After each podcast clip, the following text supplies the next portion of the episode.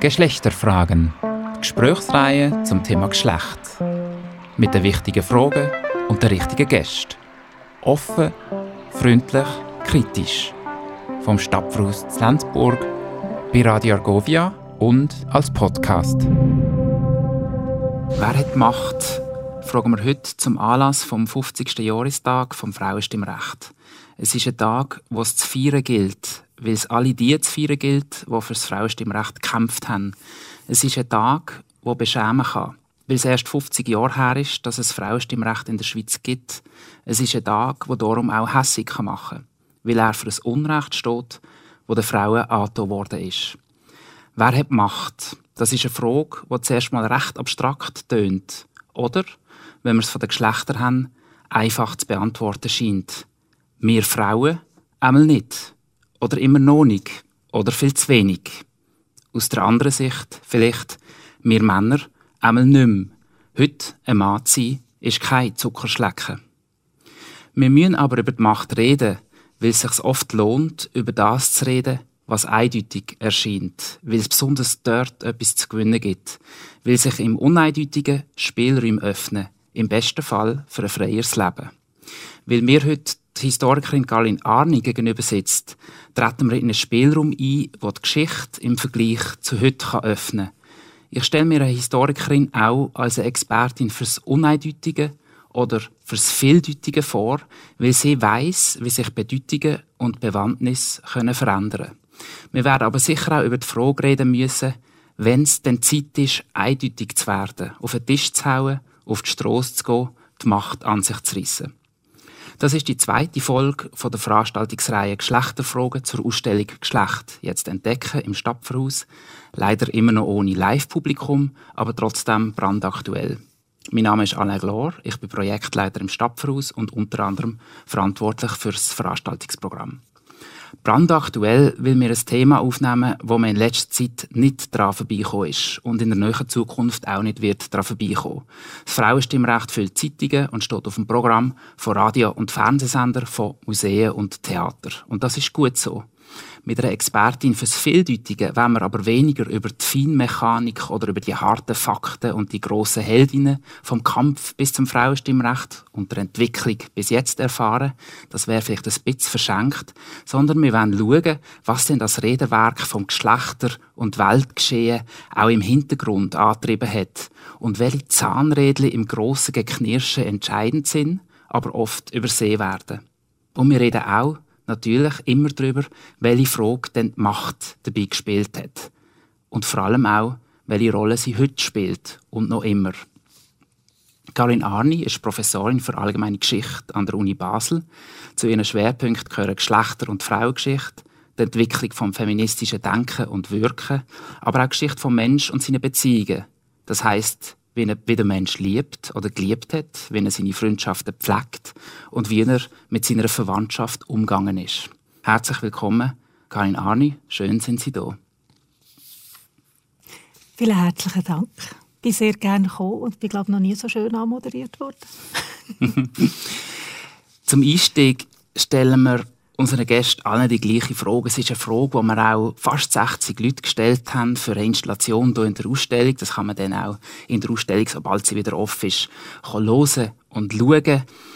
Keine Ahnung, die Frage ist, wie weiblich fühlen Sie sich auf einer Skala von 1 bis 7? Jetzt muss ich schon kompliziert werden. ist erlaubt. ich weiß gar nicht, ich fühle mich, also, wie soll ich sagen? Ähm, es gibt, darf ich die Frage zurückweisen? Und zwar, weil ich sehr gerne in diesem Zusammenhang, wenn es um die Frage von Weiblichkeit geht, oder, oder auch Männlichkeit, eine von den feministischen Autorinnen zitieren, die im 19. Jahrhundert in Frankreich hat geschrieben und und wo ganz ganz eine tolle und wichtige Denkerin ist. Und sie hat gesagt mal, es gibt oder geschrieben in ihrem großen Werk, die befreite Frau heißt es, es gibt so viele Arten Frau zu sein, wie es Frauen gibt, und so viele Arten Mann zu sein, wie es Männer gibt. Das finde ich. Zwei Geschlechter bei ihr in dieser Logik im 19. Jahrhundert. Und ich finde aber, das nach wie vor ganz eine wichtige Aussage, was ich damit auch sagen will, ist, für mich ist Frau sein gar nicht unbedingt eine Frage von Weiblichkeit. Von was denn? Es ist jetzt vielleicht kontrovers, oder? Aber es hat für mich etwas schon auch mit dem Körper zu tun, dass ich den Körper habe, wo, wo aus Frauenkörper kategorisiert ist, wo, wo sich durch bestimmte Vorgänge und, und Fähigkeiten, würde ich sagen, auszeichnet und wo ja, mich auf eine bestimmte Art und Weise in die Welt hineinsetzt und damit auch in eine Situation hineinversetzt, wo Gesellschaften, die ja immer, und dann sind wir auch schon bei der Geschichte, oder, dann natürlich das ganz unterschiedlich deuten, was das jetzt soll sein, eine Frau oder ein Mann und, und wie das mit was zusammenhängt.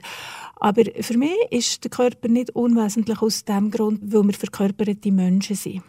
Mhm. Und ähm, hingegen habe ich natürlich als Kind, wie viele Mädchen, die er auch Feministinnen aus sind, wachsen sozusagen, Mühe gehabt mit diesen Anforderungen an Frauen sein, die eben unter dem Stichwort Weiblichkeit laufen, oder? Wie zum Beispiel friedlich sein und nicht allzu streitlustig und, und den Erwartungen entsprechen und so weiter. Das ist jetzt nicht etwas, was bei mir daheim vom Elternhaus ist gekommen, aber gesellschaftlich halt schon. Ähm, genau in diesem Zusammenhang finde ich aber den Satz so wichtig von der Autorin Jenny Dericourt heisst sie, die ich vorhin zitiert habe, weil ich muss nicht auf einer Skala irgendein Ausmaß von Weiblichkeit haben, weil es stecken ja dann immer Vorstellungen von Weiblichkeit dahinter, um eine Frau zu sein. Ich bin eine Frau und ich finde eben, ich muss das eigentlich auch gar nicht gross definieren. Mhm, mhm. Zu meiner Verteidigung vielleicht. ich habe nachher auch noch gefragt, wie männlich fühlen Sie sich? Natürlich. Ja, auch nicht. Mhm, das habe ich verstanden. das ist auch gut. Äh, ich habe gesagt, Sie haben sich unter anderem in Ihrer Arbeit als Historikerin viel auch mit dem Menschen als Beziehungswesen auseinandergesetzt. Was ist Liebe? Ich kann auch nur darauf antworten, indem ich würde sagen, was ist Liebe für mich? Eben gerade als Historikerin also das ist vielleicht auch ein eine Deformation professionell, oder? Dass man, wir sind nicht, nicht zuständig für Definitionen, im Gegenteil, wir interessieren uns für Definitionen der anderen Menschen. Ich interessiere mich dafür, wie Liebe ist unterschiedlich aufgefasst worden zu unterschiedlichen Zeiten wenn ich jetzt müsste ausbuchstabieren was ist Liebe, wenn mein Kind mich fragt, was ist Liebe, dann muss ich auch etwas erklären, dann kann ich nicht eine historische Abhandlung machen. Dann würde ich vieles von dem sagen, was, wie es unsere Gesellschaft und unsere Zeit definiert. Es ist ein Gefühl, es ist, es ist aber auch eine Beziehung. Und das ist ein wichtiger Punkt. Und dann bin ich aber schon in der Geschichte drin. Es ist für die Geschichte der Liebe zum Beispiel eben sehr wesentlich, dass wir irgendwann angefangen haben, so ganz stark aus Gefühl und dann als ein spezifisches Gefühl aufzufassen. Liebe als Passion hat der Luhmann geschrieben, oder die leidenschaftliche Liebe, die ihm total erfasst und, auch, und so weiter. In der Geschichte vorher gibt es Konzeptionen von Liebe, wo, wo Liebe Beziehung bedeutet. Liebe ist eine Art und Weise, wie ich mich zu einem anderen Menschen verhalte. Wo zum Beispiel der Treue kennzeichnet ist, Treue meint aber jetzt nicht das wiederum, was wir darunter verstehen, nämlich Exklusivität oder so, sondern Verbindlichkeit.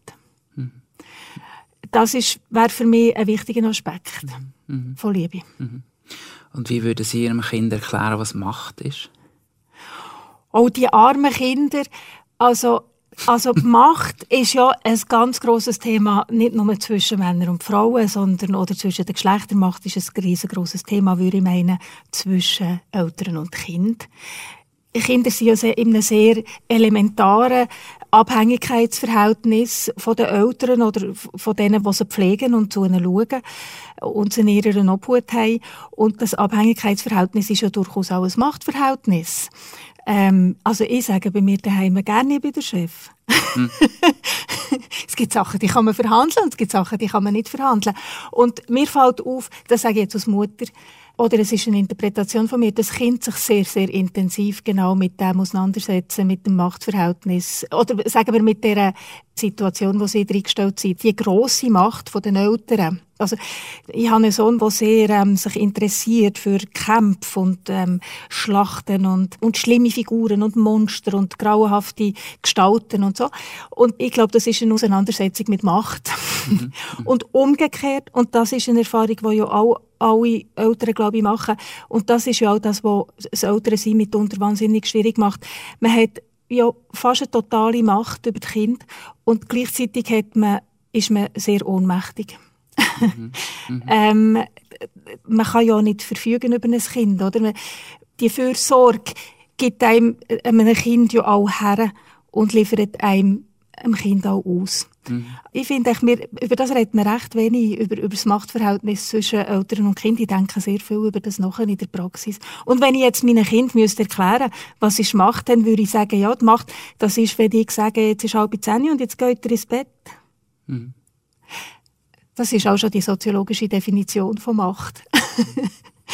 dass man in einer Position ist, einen Willen oder etwas gegen andere durchzusetzen, auch wenn die dem widerstreben. Mhm. Das sind die vielen alltäglichen Machtmomente. Mhm. Gibt es denn Liebe ohne Macht?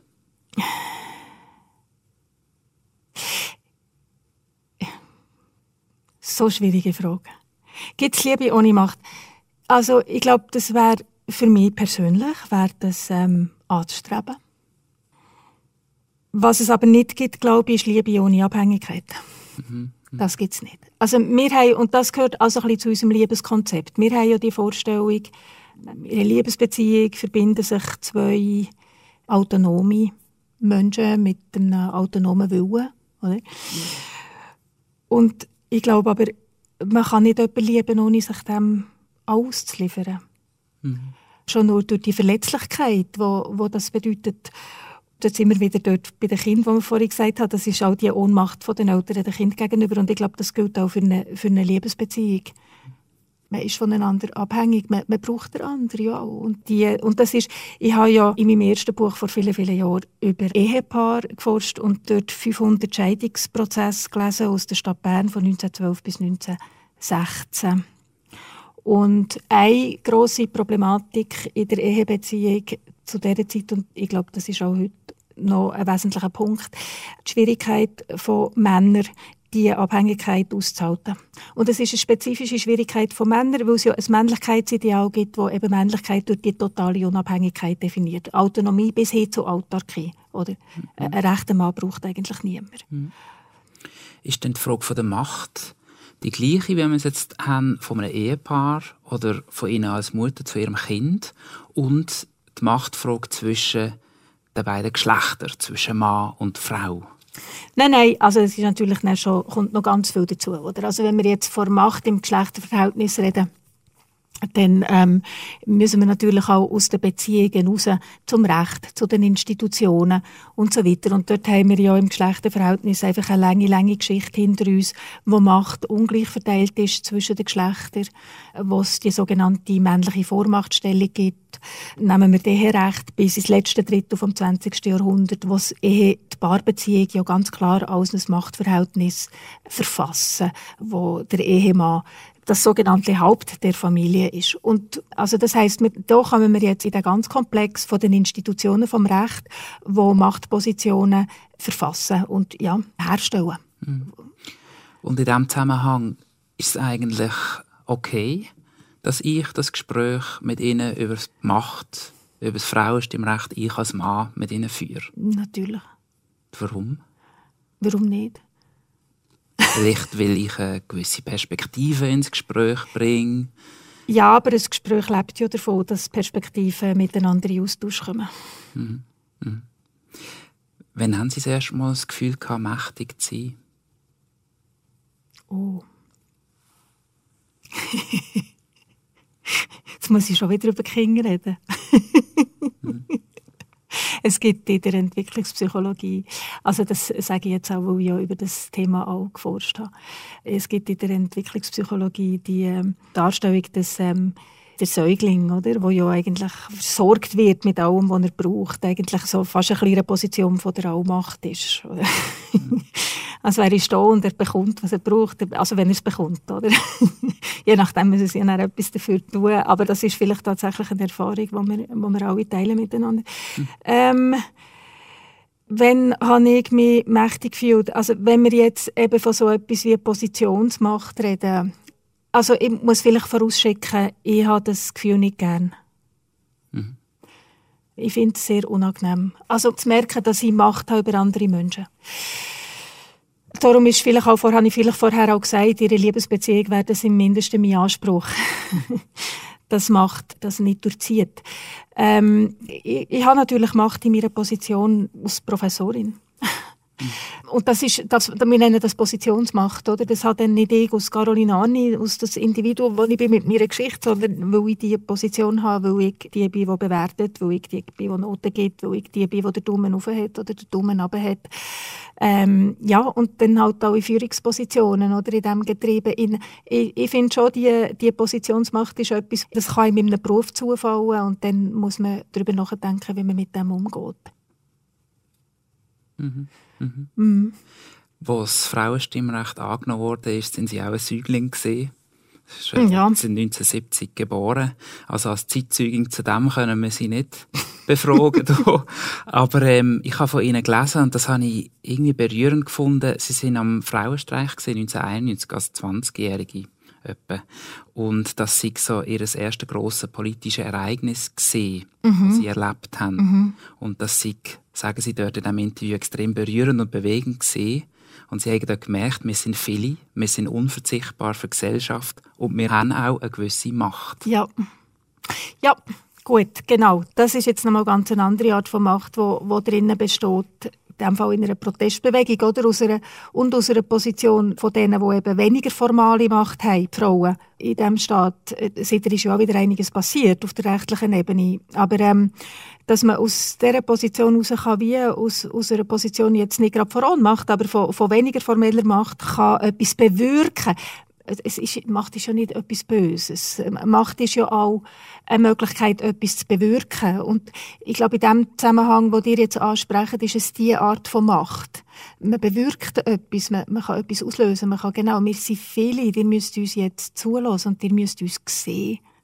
Mhm, mhm, das ist sehr bewegend, oder? Wenn, wenn jetzt gerade, würde ich sagen, in der Geschichte der Frauen, oder, wo viel immer bei Frauen anliegen, immer ist gesagt worden, ja, ja, ja, ja, da gibt es noch dieses und jenes Problem, das tun wir dann erledigen, wenn wir für das auch noch Zeit haben. Oder, ähm, oder das kommt dann schon, wenn wir Geschichte vom Frauenstimmrecht nehmen. Oder? Es ist geduldig, es kommt dann schon, irgendwann ist es zeitreif.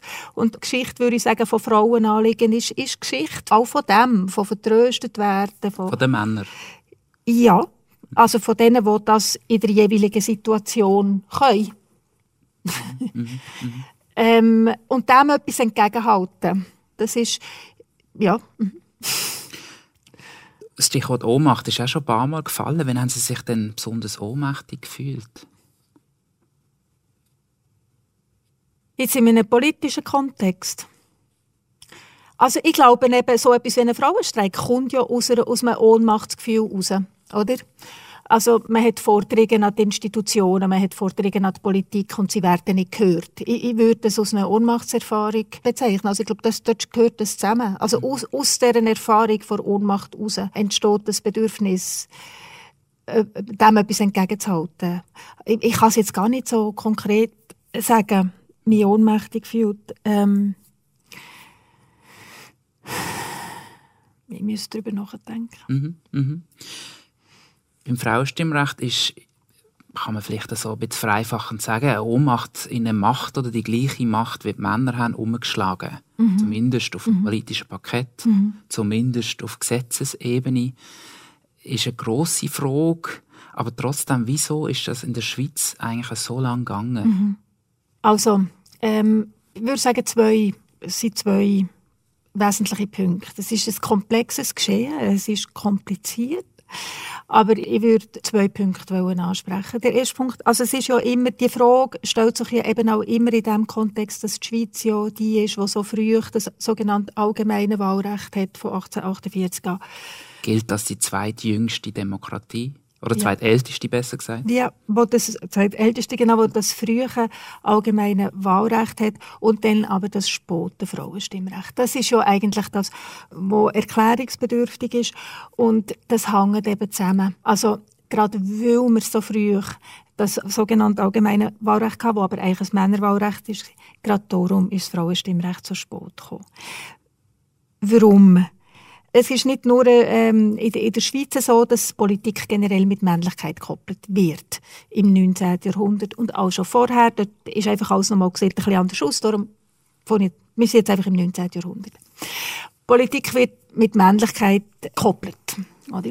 Was aber für die Schweiz spezifisch ist, ist, dass die Politik eben durch das, dass eben die Schweiz als Bundesstaat von Anfang an das allgemeine Wahlrecht hat, dass die Politik auch schon aus, aus demokratischer Teilhabe denkt ist, oder? Also das Republikanische, oder? Der Bund von Freien und Gleichen.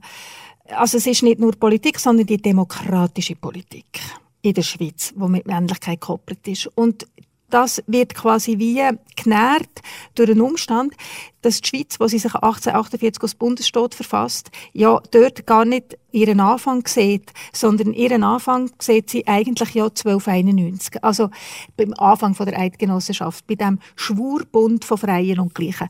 Das ist eigentlich, man zieht die Linie oder? Man sagt echt, dort fängt die Schweiz an. Nicht 1848, sondern die Schweiz fängt dort an, bei der alten Eidgenossenschaft. 1291 oder welches Datum es dann immer ist, da kann man sich ja streiten darüber. Und das heisst, das ist ja noch interessant, dass die Schweiz gibt sich eine historische Identität. Es gibt nicht die Vorstellung von einer Schweizer Seele. Es gibt nicht einmal die Vorstellung von einer Schweizer Kultur. Oder? Also wir haben die Vielsprachigkeit. Die Schweiz ist auch unglaublich heterogen Flickenteppich im 19. Jahrhundert. Denn Konfessionen, was man heute ja gerne vergisst, oder? Der Graben zwischen den Konfessionen ist gigantisch, oder? Man ist das super heterogene Land, oder? Und was verbindet einem? Eine gemeinsame Geschichte. Der Bezug auf die alte Eidgenossenschaft. Und im Kern von der Gründungsszene, von der Urszene der Schweiz ist eben der Bund von den drei schwörenden Männer auf dem Rüttli, oder? die drei Republikaner, oder? Die sich hier aus Bund verfassen von Freien und Gleichen, die für Freiheit gegen innen und gegen aussen kämpfen. Und damit ist eben in der Schweiz die Kopplung von Männlichkeit und demokratischer Teilhabe im Kern vom nationalen Selbstverständnis. Und darum können sich nicht die Argumente im 20. Jahrhundert, die gegen das Frauenstimmrecht gehen, eben auch darauf beziehen, es ist halt unsere Eigenart. Mhm. Wir sind die ganz alte Demokratie und es gehört zu unserer ganz alten Demokratie, dass die Männer die sind, die bestimmen. Oder? Und wir sind ja auch die bessere Demokratie, weil wir eben direkt demokratische Elemente haben. Und das haben wir eben aus Männerdemokratie. Oder? Und das findet man dann auch immer in diesen Argumentationen. Jetzt, was dazu kommt, und das ist der zweite Punkt, ist der historische Verlauf. Das, wenn man jetzt eben vergleicht mit anderen Ländern in Europa, aber nicht nur, dann ist ja näher, wenn die Frauen stimmen, also Wahlrecht ist es ja dann in den anderen Ländern. Dort, wo das Frauenwahlrecht dann eingeführt wird, ist es ja meistens im Kontext von einem politischen Brauch von einer Zäsur, wo durch Revolution aus einer Monarchie eine Demokratie wird oder, oder wo sich eine Demokratie neu verfasst. In Frankreich oder die Exilregierung, wo, wo gegen das Vichy-Regime sich abgrenzen und das Frauenstimmrecht ist dann quasi eine grosse Differenz zu dem, was vorher war und was man nicht mehr will. Oder in der, in der, im Kontext der Dekolonisation, oder? Länder, die unabhängig werden, sich modernisieren und dann ist das Frauenstimmrecht ein Zeichen von Modernität. Und in der Schweiz gibt es keine politische Zäsuren, die so tief gehen. Seit 1948 haben wir die gleiche Verfassung, die wird hin und wieder revidiert, aber die zieht sich durch und all die politischen Institutionen bleiben sich gleich. Wir haben die Kontinuität und auf diese Kontinuität wird sich auch bezogen. Nach dem Zweiten Weltkrieg zum Beispiel, oder? Wo eben das Frauenstimmrecht wieder auf dem Tapet ist, natürlich, weil rundum, oder? Gibt es Frankreich, aus das nebendran, oder? Wo man dann aber in der Schweiz die Kontinuität beschwört und sagt, wir sind auch darum so heil durch die Kriege durchgekommen, weil wir auch die organische Gesellschaft sind, weil wir die demokratische Gesellschaft sind, weil wir so organisch die Geschlechterrollen haben und die Frauen wissen, was sie zu tun haben und die Männer wissen, was sie zu tun haben. Ähm, und in den 60er Jahren kommt ja ein, ein äußerer Kontext dazu. Mit, also einerseits kommt die Frauenbewegung nochmal ganz anders äh, in Gänge und auf das Tapet. Und es gibt Generationen, oder? Denn Ende 60er Jahre sind es quasi Großmütter, Mütter und Töchter, die aufstehen, oder? Und auf der Straße sind.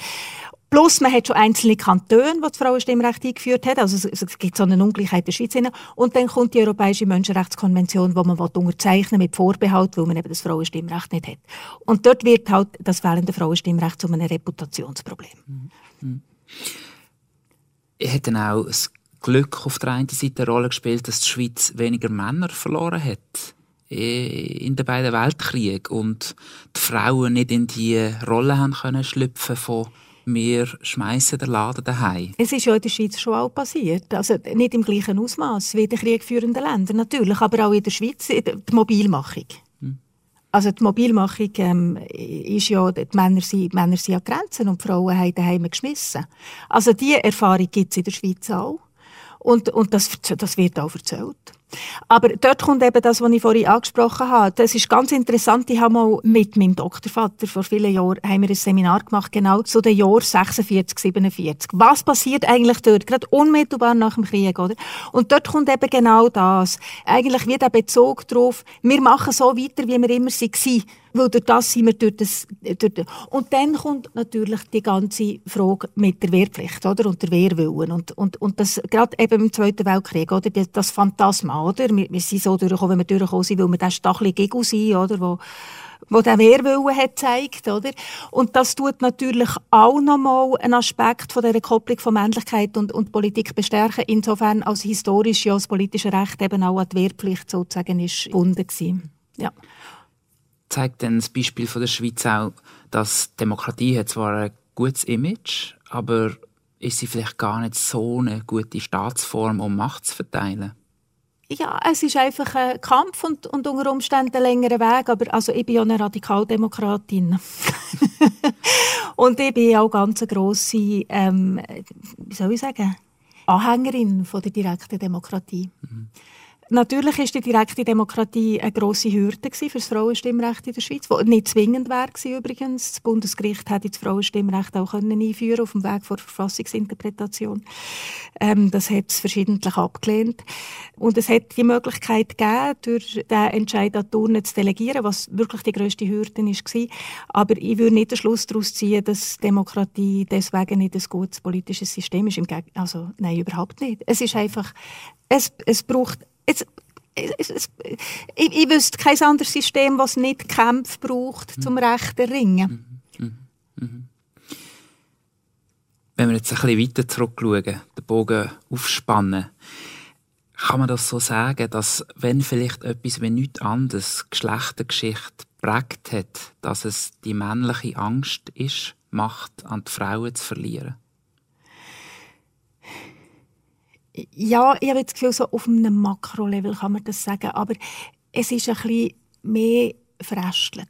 Mhm. Oder? Also, es war einfach der Sachverhalt, gewesen, dass man als Mann, also als Schweizer Bürger, Teil hat an der politischen Macht. Und als Frau hat man nicht Teil an der politischen Macht. Und Männer haben müssen sagen, jawohl, jetzt teilen wir die politische Macht mit den Frauen. Und sie haben es lange nicht wollen. So, das ist einfach das nächste Mal der Sachverhalt. Aber was alles dahinter steckt, glaube ich, ist noch, noch viel schichtiger, oder? Und ich glaube, ein Punkt ist sicher die Angst eher vor der Verwischung von Geschlechtergrenzen. Jetzt nicht im Sinn von fluider Geschlechtlichkeit, wie wir das heute sehen oder anschauen, sondern, und auch erfahren, oder? Sondern eine Angst vor der Verwischung von ähm, geschlechtsspezifischer Arbeitsteilung. Also, weil das ist ja auch verknüpft mit der Frage von der politischen Teilhabe, oder? Die, die Politik ist eben das Männergeschäft und das Frauengeschäft ist das, was im Haus passiert, oder? Es gibt der Staat innen im Haus und dort ist die Frau und dann gibt es den Großstaat und dort sind die Männer.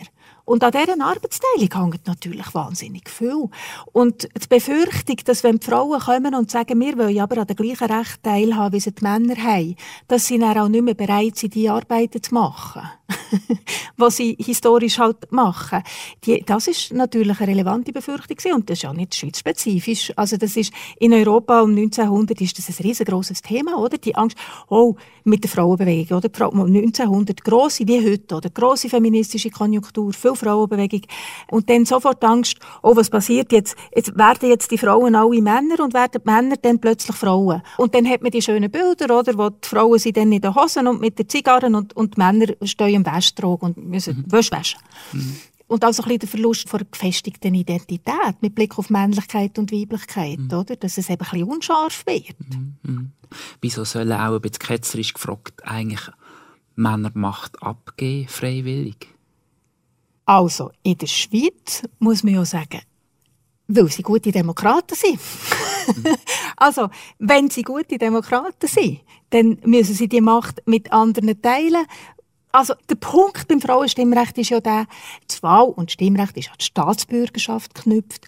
Und dann hat man aber einen Unterschied gemacht zwischen den Staatsbürgern. Man sagt, Staatsbürgerinnen sind Minderist, also die haben nicht die gleichen Rechte wie die anderen Staatsbürger. Das ist ja der Punkt. Und die Frauen, die Stimmrechtskämpferinnen, haben ja alle möglichen Argumente gemacht. Aber ein Argument war eben immer auch das gewesen, wenn ihr es ernst nehmt mit der Demokratie, dann müsst ihr uns auch mitreden, oder? Und Iris von Roten hat ganz eine interessante Analyse vorgelegt, kurz nach der Abstimmung 59 und nach ihrem Buch, das so viel Furore hat gemacht hat, Frauen im Laufgitter, hat sie noch eine kleine Broschüre gemacht. Das Frauenstimmrechtsbrevier heißt das, wo sie nur die Stimmrechtsfrage behandelt und sagt, das Problem ist eigentlich, dass die Männer Demokratie müde wurden. Also zwei Sachen. Erstens mal kehrt sie das Argument um, dass man den Frauen immer gesagt hat, ja, die dürften schon irgendeine mitreden, aber jetzt seid ihr noch nicht reif genug dafür. Also es sind nicht die Frauen, die nicht reif sind für Demokratie, sondern die Männer sind nicht reif für Demokratie, weil sie eben nicht bereit sind, wirklich demokratisch zu agieren und die Frauen mitzumachen. Und der zweite Aspekt, der weniger bekannt ist, eben ihre Analyse vor damaliger Zeit, und das ist sehr interessant, wo sie sagt, Männer sind eigentlich demokratiemüde. Demokratie hat gar nicht mehr die grosse Geltung in der Schweiz. Und das ist auch wenig erforscht, auf was sie sich da eigentlich bezieht, auf welche Diskurse. Das ist sehr interessant. Aber meine Antwort wäre, wenn Sie gute Demokraten sind, dann, dann muss man bereit sein, die Macht zu teilen miteinander. Alles andere ist einfach nicht demokratisch. Mhm. Und es gibt auch eine spannende Zahl, apropos Demokratie, Müdigkeit.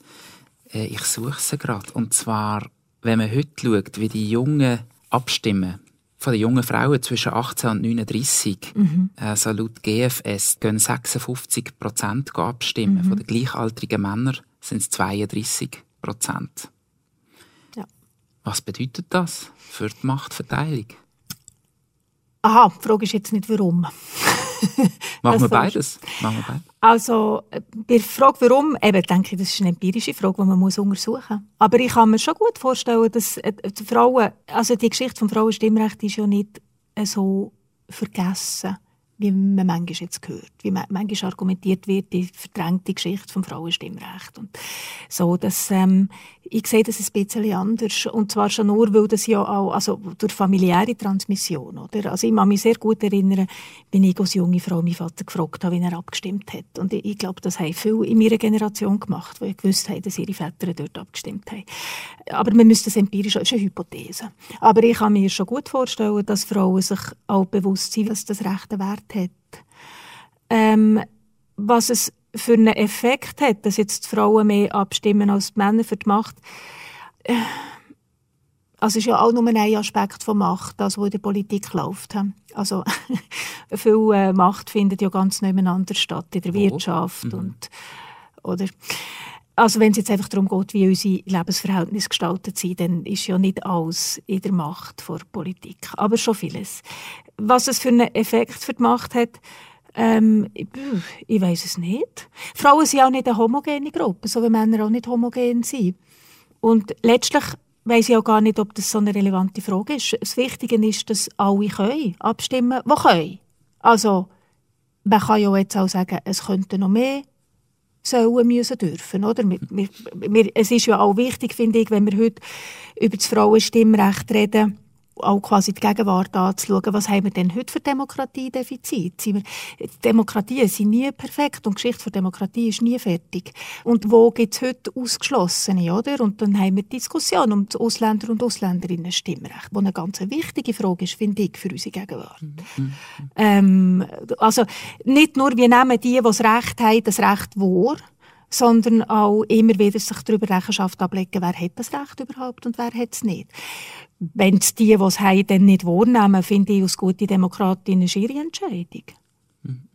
Man kann, also, wenn ich Politologin wäre, würde ich sagen, man muss sich natürlich dafür interessieren, warum sie das nicht machen und ob man vielleicht etwas tun kann und Staatskundeunterricht und Medien und was weiß ich. Gehen wir noch mal ein bisschen weiter in die Geschichte zurück. Sie haben vorher gesagt, wenn man die große Machtfrage stellt, dann gibt es da ganz viele Verästelungen. Und ist ein Ast, nicht nur ein Ästli, ist ein Ast die Bibel? Hat dort sozusagen alles angefangen mit dem ungleichen Machtverhältnis zwischen Mann und Frau? Nein. Nein. Also wir sind jetzt einfach, wir sind, wir sind jetzt sozusagen wenn wir uns auf die Bibel beziehen, muss man einfach schon mal sagen, wir sind in diesem Kontext von den christlich prägten Gesellschaften Und nicht sonst noch überall auf der Welt, wo es ja andere Kontexte gibt. Aber ähm, im vorchristlichen Europa ist, ist ja auch nicht so gewesen, also jetzt in der Antike.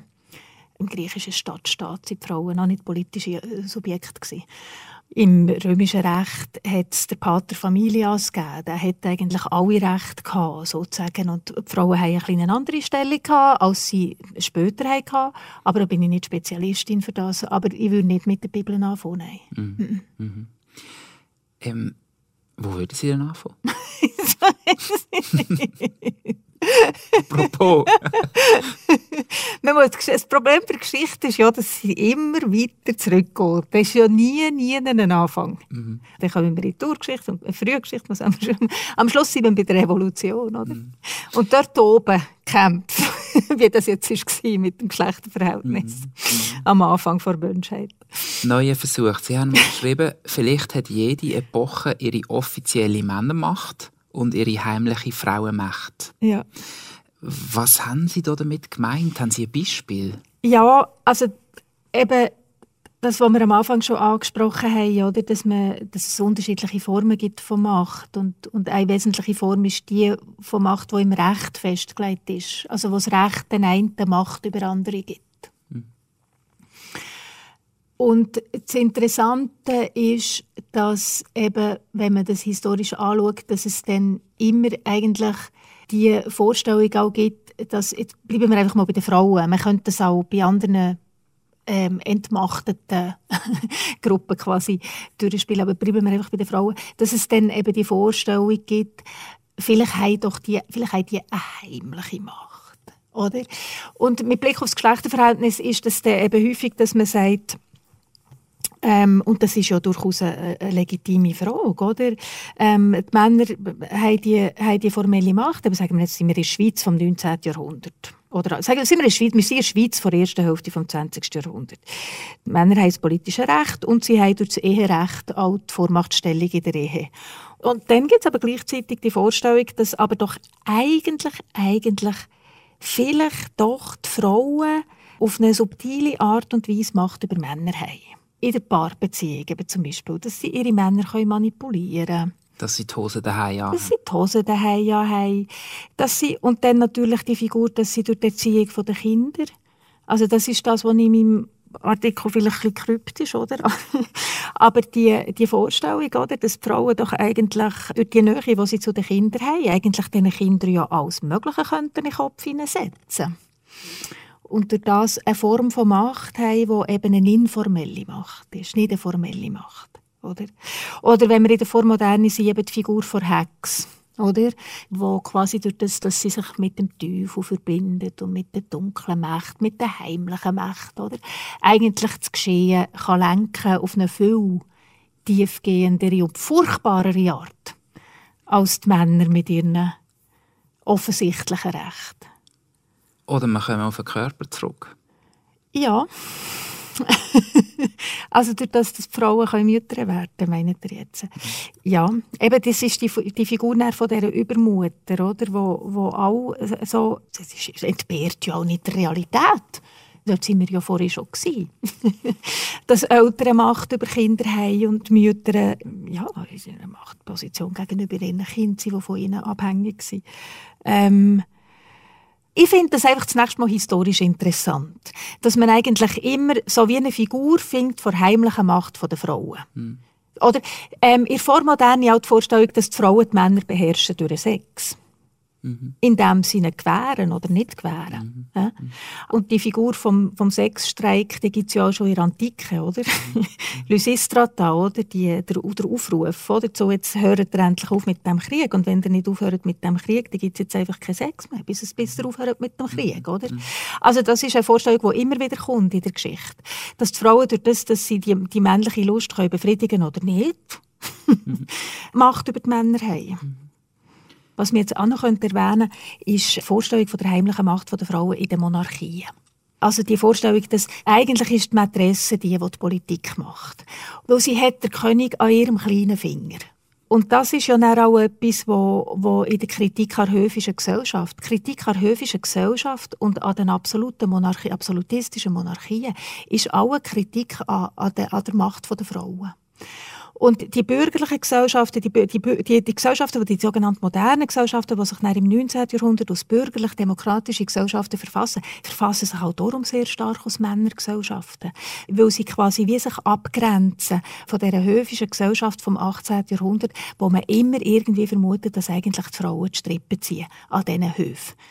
Aber Sie haben sie zum Teil tatsächlich ja, gezogen? Ja, sicher. Hat alles gegeben. In der Geschichte gibt es alles. Es gibt in der Geschichte mächtige Frauen. Es, es gibt in Geschichte mächtige Frauen, die formelle Positionen haben. Es gibt Königinnen in der Geschichte. Es gibt Frauen, die informell, es gibt die informelle Macht der Frauen. Das sind nicht nur Angstphantasmen. Das ist schon wichtig, oder? Mhm. Aber ähm, sie werden dann auch stilisiert oder quasi auf die Spitze getrieben, oder? Mhm. Mhm. Und in der Schweiz sieht man das auch sehr gut übrigens. Ähm, 18. Jahrhundert oder Aufklärung.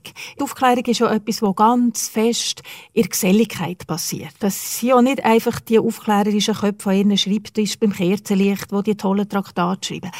Die Aufklärung ist etwas, was in den Salons passiert. Mhm. Oder? Wo die, die, die Gelehrten, das ist in der Schweiz das Patriziat, die Gelehrten, sich die Pfarrer, oder, sich ähm, treffen in diesen Salons und Ideen ventilieren miteinander, oder? Und in diesen Salons im 18. Jahrhundert sind am Anfang die Frauen dabei und sie sehr zentral auch. In Frankreich, oder, wo der Salongedanken auch herkommt, oder? Ein Salon hat jeweils den Namen von einer Frau. Es sind die Frauen, die einladen. Es gibt den Salon von der Suzanne Necker und es gibt den Salon von der Germaine Döstael. Und in der Schweiz gibt es noch früher den Salon von der Julie Bondeli in Bern. Hm? Und jeder Aufklärer ist irgendwie interessant Mensch, der auf Bern kommt, in der Mitte vom 18. Jahrhundert, wird zu der Julie Bondeli geführt. Und in der zweiten Hälfte vom 18. Jahrhundert fängt sich das an verändern.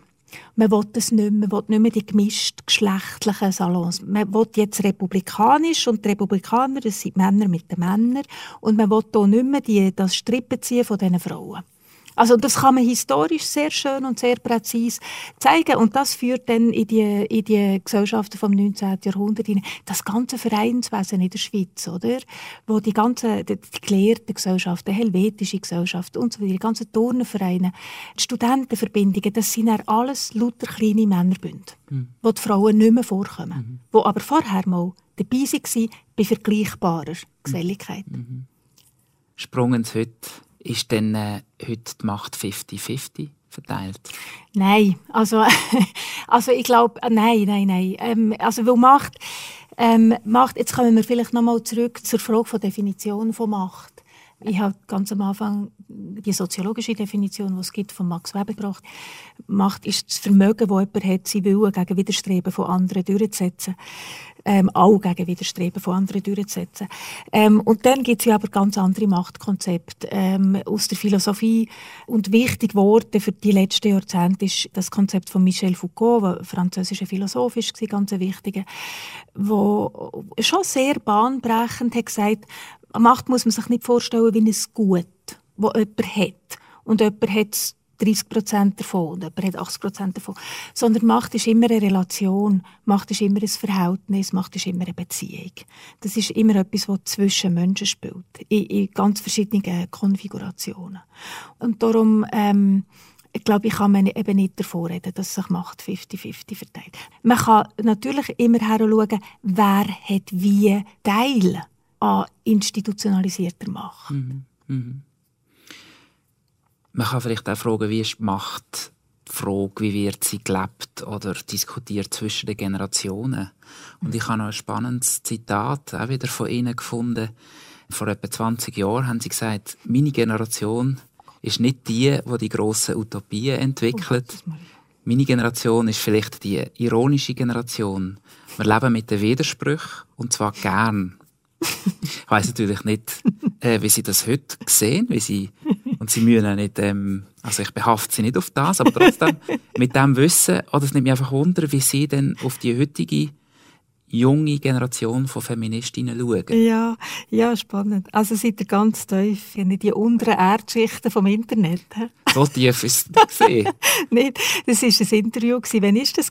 Hat Jahr? Ist das um 2000 herum, oder? Sie sind 31 gesehen, das weiß. Also eine, 2001. Gerade zurückgekommen von Paris. Gerade zurückgekommen von Paris. Also 2001 oder 2. Ja, ähm, ich glaube, das ist heute anders. Also Sie sehen es anders oder Generation ist eine andere? Äh, beides vielleicht sogar. Also ich würde sogar sagen beides. Ich, das sind, sind, so Generationslagerungen und, und Zeitkonjunkturen. Ich, ich, in den 90er Jahren hat sich ja jetzt gerade aus einer feministischen Perspektive ist schon einiges in Bewegung gewesen, oder? Ähm, also wenn wir jetzt vom Frauenstimmrecht her denken, oder was dann alles, also zuerst ist ja nicht viel passiert, dann ist mal das Seherecht mal reformiert worden. Das war mal wichtig. Das war in den 80er Jahren, Mitte 80er Jahren. dann ist der Gleichstellungsartikel 81 in die Verfassung gekommen, der aber nicht umgesetzt wurde. Für das haben wir dann den Frauenstreik gemacht, 1991, oder? Und dann ist ja auch, und dann ist 1996, und dann ist die Bundesrätin, oder? Dann ist Dreifußbrunner Bundesratsspektakel gewesen, dann ist Ruth Dreifuß Bundesrätin geworden. Dann hat es endlich das Gleichstellungsgesetz gegeben, das den Gleichstellungsartikel aus der Verfassung hat umgesetzt. Dann hat man aber weiter müssen kämpfen, oder? Mutterschaftsversicherung, Fristenlösung und, und, und. Aber es ist wie, es sind so Schritte gekommen, oder?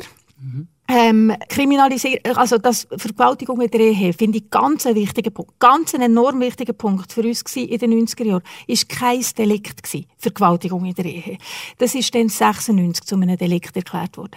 Also man hat, wir haben schon das Gefühl Mama, also es bewegt sich etwas, oder? Und vor allem eben auf der Ebene vom Recht. Mhm wir haben, glaube ich, in den 90er Jahren, wir haben ja gekämpft, oder eben Frauenstreik und alles, aber wir haben, glaube ich, schon ein bisschen das Gefühl gehabt, gut, es läuft so ein bisschen, oder?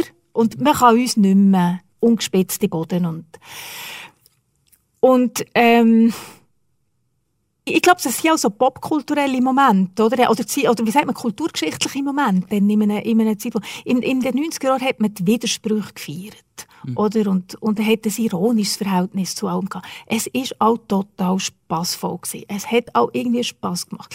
Man hat nicht jeden Widerspruch müssen lösen. Man hat Widersprüche auch interessant gefunden.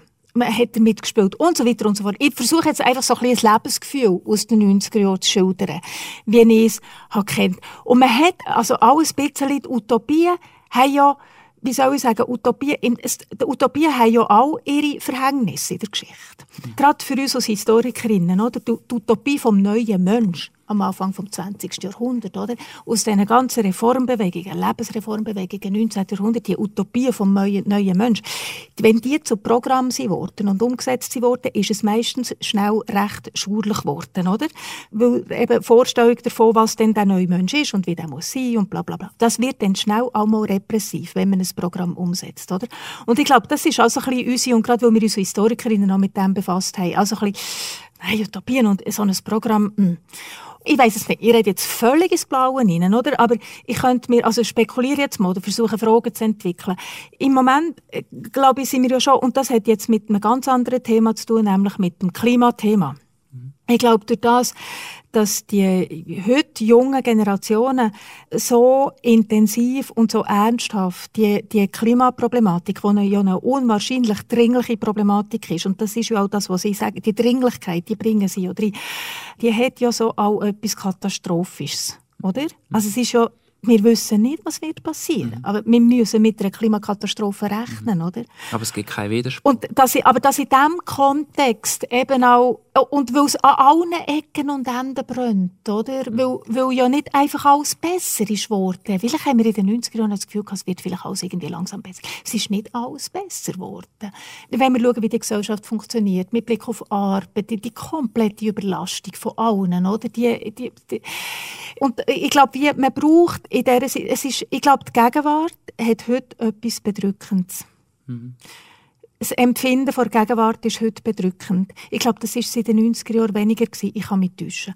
Aber ich glaube, heute ist das Empfinden vor der Gegenwart bedrückend. Mhm. Und für das braucht man einen Raum vor Imagination, wo man sich vorstellen kann, wie alles anders könnte sein. Mhm. Und das finde ich extrem wichtig. Mhm.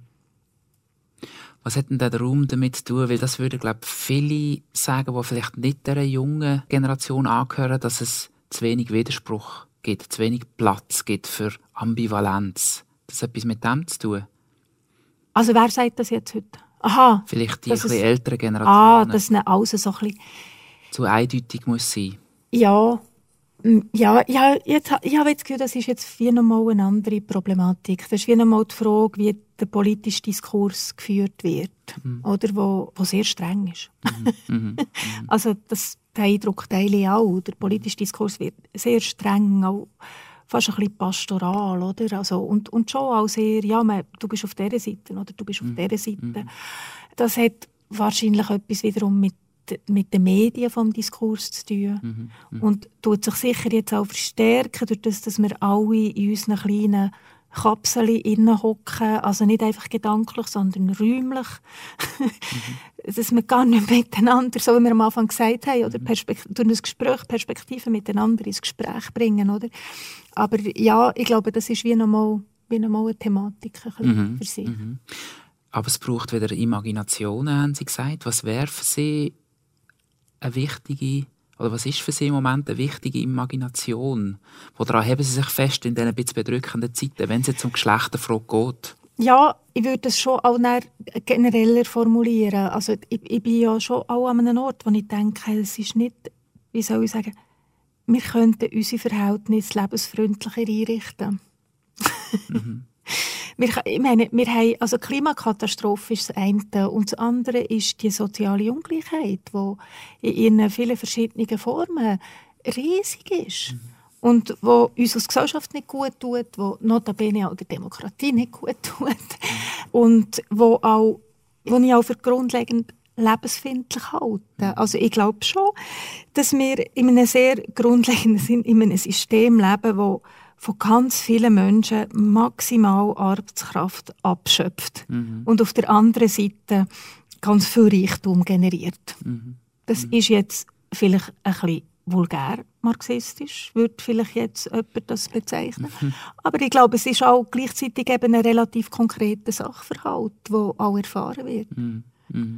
Mhm. Und, und wenn wir jetzt Geschlechterverhältnis nehmen, oder, wenn wir nochmal gehen, wie wir uns das in den 90er Jahren vorgestellt haben, oder, wo wir denken, hey, ja, jetzt ist doch, wir haben da unsere Ausbildungen und, und selbstverständlich tun wir die unter uns, die mit Männern zusammen sind, also unter uns Frauen sage ich jetzt, oder die, die mit Männern wollen zusammen sein wollen, selbstverständlich suchen wir uns Männer, die die gleiche Vorstellung haben wie wir und die mit uns den Haushalt 50-50 teilen und so weiter und gleichzeitig sind wir beruflich ambitiös und, und Kinder natürlich auch, oder? das geht dann auch und alles geht zusammen, weil wir teilen uns ja mit den Männern, Kinder und der Haushalt und ja, und es, es geht ja so nicht auf. Mhm. Also es geht ja so nicht auf. Es ist nicht so. Wir sind, alle, wir sind ja alle am Anschlag. Mhm. Oder? Und dann natürlich tun wir die Arbeiten auslagern, oder? die Hausarbeiten tun wir auslagern an Putzfrauen und, und Hortfrauen und Kitafrauen. Und es ist immer noch zu viel. Mhm. mhm. und es hat vieles auch damit zu tun, wie sich die Arbeitswelt verändert hat. Ich glaube, es hat vieles auch damit zu tun, wie die Ansprüche in den Arbeitsverhältnissen gestiegen sind. Mhm. Auch die Entgrenzung von Arbeitszeit, oder? Mhm. Mit, mit E-Mail und so weiter.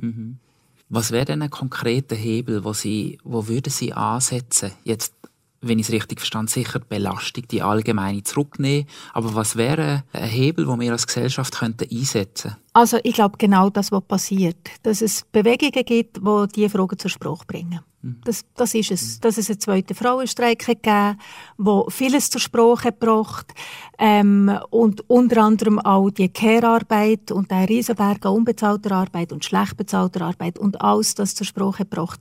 Es passiert das, was muss passieren, dass die Fragen artikuliert werden und dass sie laut artikuliert mhm. werden. Mhm und dass es dann politisch umgesetzt wird. Mhm. Und, und eben auch, auch beim, beim, Klima, oder? Dass es eine Klimabewegung gibt. Ich, ich weiß keinen anderen Weg. Mhm. Es kommt kein König und auch kein Kaiser von irgendwo daher, der uns ähm, die bessere Welt einrichtet. Aber bedrohliche Autoritätsfiguren. Also wir wissen es ja auch nicht. Eben. Richtig. Also nein, ja, es ist jetzt, es ist jetzt, äh, weiss jetzt auch nicht, ist jetzt auch viele Missverständnisse. Wir wissen es ja um Gottes Willen nicht. Ja, nein, und die, richtig, die Figuren kommen daher. Aber die machen uns nicht eine bessere Welt. Genau. Bevor ich zu den Fragen, zwei Fragen aus der Community habe, noch, noch eine letzte von mir und die ist vielleicht ein bisschen, passt jetzt nicht gerade, worüber wir gerade geredet haben, aber es war ein Moment gewesen, wo man irgendwie einen Eindruck gemacht hat oder mich gefragt hat, was, was bedeutet das? Sie sind im Zistungsclub gesehen letzten Dienstag. Und dort ist es ums Frauenstimmrecht gegangen. Es war eine rege Diskussion. Gewesen. Es ist, glaube wenn ich mich recht erinnere, um die Solidarität zwischen den Frauen gegangen. Mhm. Und sie haben so einen Einwurf gemacht. Die Frauen sind keine besseren Menschen. Mhm. Was, was haben Sie mit dem gemeint? Ja, also es geht darum, eine Anforderung zurückzuweisen. Oder wenn die Frauen ihre Anliegen stark machen. Oder eben, wenn man jetzt im Kontext vom Frauenstimmrecht um die politischen Rechte, oder? Und dann kommt ja manchmal aus Reaktion, ja, aber die Frauen machen es ja nicht besser. Ja, vielleicht nicht, aber das ist nicht die Frage, mhm. wenn es um Recht und Teilhabe geht. Die Männer haben sich das politische Recht auch nicht jeder einzeln durch das verdient, dass er besser war als der andere. Mhm. Also das ist einfach nicht die Frage, die bei einem Recht der Punkt ist. Mhm. Oder? Mhm. Und man muss die Zumutung zurückweisen. Mhm. Wenn, wenn es um Geschlechtergerechtigkeit geht, die muss man sich nicht verdienen, durch das, dass man besser ist als die anderen. Mhm. Also ich glaube schon, dass Frauen, durch das, dass sie in bestimmte Situationen versetzt sind, andere Sachen vielleicht anders zur Sprache bringen. Aber dann gibt es auch wieder unter Frauen eine riesengroße Verschiedenartigkeit, oder? Und das Interessante an einer feministischen Analyse ist dann zu schauen, wie hängen Situationen von ganz verschiedenen Frauen miteinander zusammen. Wie hänge ich mit anderen Frauen zusammen, oder? Ich, Professorin mit Kindern und so weiter. Wie beruht meine Situation darauf, dass andere Frauen Tätigkeiten machen, die mein Professorinnen da sie ermöglichen, oder? Mhm. Und wie steht das in einem Verhältnis zu den Situationen von, von Männern? Oder? Das sind interessante Fragen. Mhm. Und aus dem sollte die feministische Bewegung auch das gewinnen, was man gemeinhin Frauensolidarität nennt. Oder? Das läuft nicht über das Gleichmachen oder so tun, als wären alle Frauen in den gleichen Situationen. Das sind sie nicht. Frauen sind in komplett unterschiedlichen Situationen. Und dann gibt es unter Frauen, um auf unser Thema zurückzukommen, Machtverhältnis. Und Ungleichheitsverhältnis unter Frauen. Aber ähm, auf, aufzuzeigen, wie das miteinander zusammenhängt, ist, glaube ich, ein Ausgangspunkt für Solidarität. Mhm. Mhm. Und dann im nächsten Schritt können wir die Männer dazu nehmen und dann zusammen über eine bessere Welt nachdenken. Mhm. Mhm. mhm. Das ist ein, ist ein schönes Schlussstatement. Ähm, weil ich würde gerne jetzt auch noch zu Fragen kommen aus unserer Community, sozusagen. Nicht viel, aber ein paar. Äh, der Podcast oder die Veranstaltungsreihe heisst ja auch Geschlechterfragen. Und wir mhm. haben gefunden, hey, schickt uns auch noch Fragen zu diesem Thema ein. Und eine von der Sarah Müller ist per E-Mail zu mir gekommen und sie hat sich gefragt, welche Rolle beim Frauenstimmrecht migrantische Frauen und auch Männer ja. gespielt haben. Mhm. Weil oft sind das ja auch also Immigrantinnen gesehen, die aus Ländern gekommen sind, wo es Stimm- und Wahlrecht vielleicht auch schon gegeben hat. Für beide Geschlechter. Jawohl. Genau, also das äh, wird ja auch erforscht. Jetzt, wenn man die Frauenstimmrechtsaktivistinnen in der Schweiz anschaut, ist natürlich auch die Frage, wie weit fasst man den Begriff der Migration? Also eben fassen wir einen Iris von Roten aus eine, weil sie von Zürich ins Wallis geht. Mhm. Mhm. Also aus der Össerschweiz mhm. ins Wallis geht. ist das auch Migration? Ähm, also wo, wo setzt man das an? Aber die Frage zielt ja schon auf Frauen, wo, wo, also nicht Schweizerinnen, die in die Schweiz hineinkommen. Und der Film «Die göttliche Ordnung» hat das ja, finde ich, ganz, ganz schön aufgegriffen, oder? Mit der äh, Figur von dieser Italienerin, jetzt ist mir der Name ist mir entfallen, wie sie heißt im Film, aber die Italienerin, oder, die in die Schweiz kommt und das ja nicht kann glauben mhm. also dann auch in dieser Innerschweiz, oder? Aber das ja nicht kann glauben, dass sie jetzt da, dass Frauen hier kein Stimmrecht haben. Mhm. Ähm, wenn ich das jetzt als eine ganz präzise historische Frage noch nehme, was bedeutet das für einen Kampf um Frauenstimmrecht, dann muss man sehr ins Detail gehen. Da gibt es ein Buch von Francesca Falk, wo das ein bisschen angeschaut hat. Was man sicher kann sagen ist, dass im 19. Jahrhundert die ersten Anfänge von Frauenbewegung und dann auch von Stimmrechtsbewegung sind sowieso von Anfang an international.